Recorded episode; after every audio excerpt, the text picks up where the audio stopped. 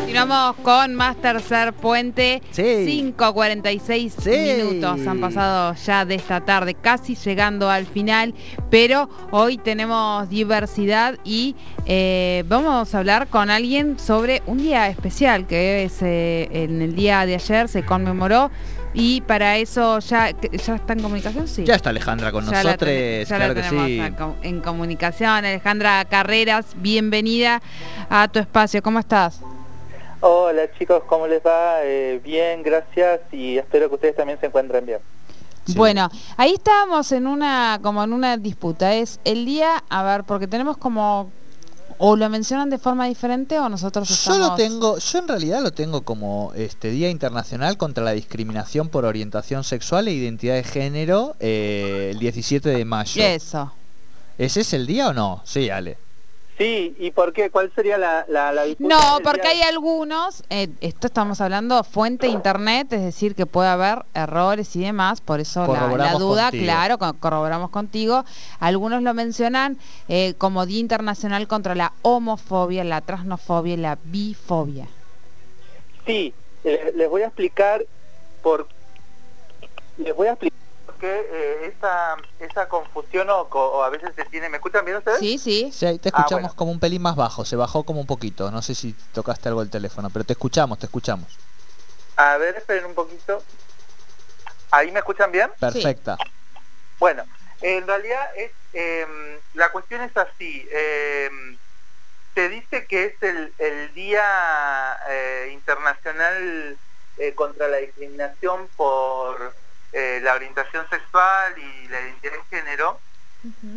Eh, en realidad por, por una cuestiones eh, primero la más importante es que en 1990 la ¿me escuchan? Sí, sí. Sí, escuchamos. sí, sí. Ah, bueno, bueno. Me, me, me parece que, digamos, lo significativo es que en 1990 la ONU eh, elimina, digamos, de- del compendio de Sí. enfermedades mentales a la, a la homosexualidad. Ajá. A Exacto. partir, a partir de esto, eh, bueno, eh, los- lo, lo que vino antes, digamos, de, de- de ese, de, ese, de ese suceso y después eh, fue lo que significó, digamos, de alguna manera el trabajo que hizo las Naciones Unidas en, en los distintos países y estados eh, para eh, detener lo que sería, digamos, la, la violencia hacia el colectivo LGTB.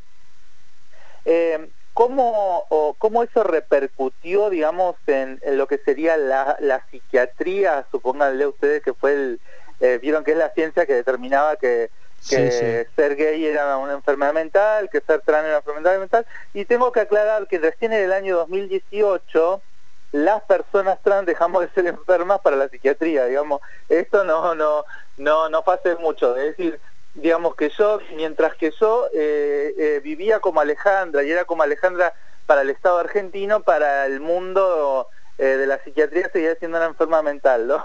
Pero bueno. Eso es tremendo, claro. Claro, sí. Entonces, este, mm, eh, a lo que voy es que durante todo este recorrido eh, que significó, digamos, eh, la lucha de no solamente de la ONU, sino la lucha entre comillas, ¿no? Digamos lo que la ONU exhortaba a los países para terminar justamente con eh, lo que se creía que era una fobia, es decir, eh, se pensaba que había personas que sufrían miedo a, a otras personas. ¿Ustedes se imaginan que haya personas que le tengan miedo a otras personas?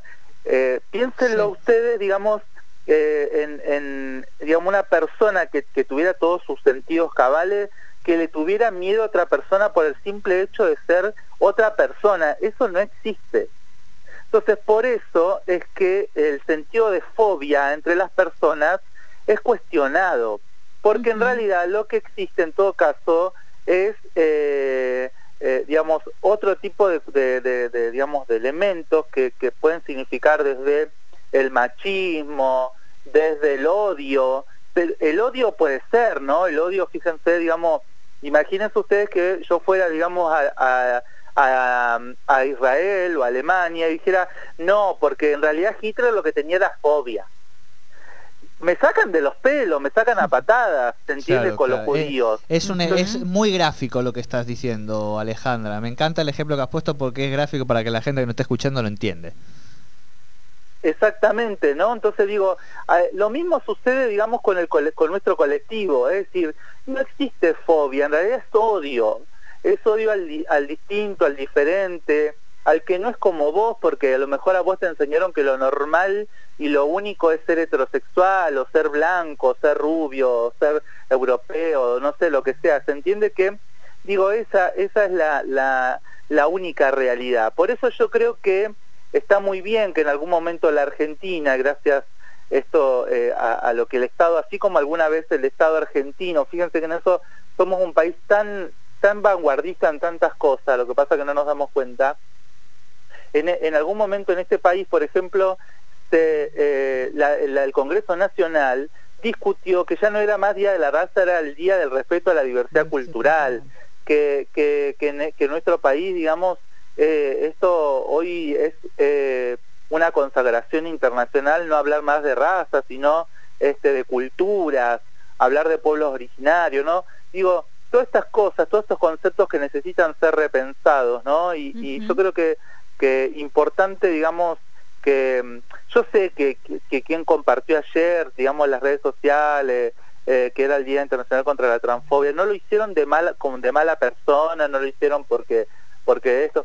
Yo sé, digamos, que mucha gente, digamos, eh, con, muy buena empatía siente, digamos, que, que es verdad que hay gente, digamos, que eh, puede tener una fobia, digamos, pero en realidad no es una fobia, sino que es odio y yo creo que así como existe odio a la diversidad, así, que, así existen odios a los pueblos originarios, odio a, la población negra. Digo, hay mucha gente que en realidad no tiene fobia, sino que tiene odio. Y yo creo que eh, días como el de ayer sirven para reflexionar sobre estas cosas y por eso es que la recordamos y hacemos muy bien en, en poder charlarlas, ¿no? Porque también lo que no charlamos se oculta y lo que se oculta eh, no se visibiliza y lo que no se visibiliza no este, está presente en nuestra sociedad, así que muy bien que ustedes hoy estemos hablando de estos temas.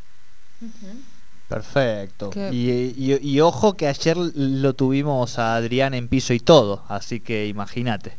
Sí, sí, sí, ayer estábamos ahí siguiendo atentos y atentas todo el, recorrido que, que hacía Adri acerca no solamente de su experiencia personal de vida, sino de la militancia y hoy como funcionario público. Así que bueno, es un, es un, son unos días interesantes los que tenemos eh, para poder charlar.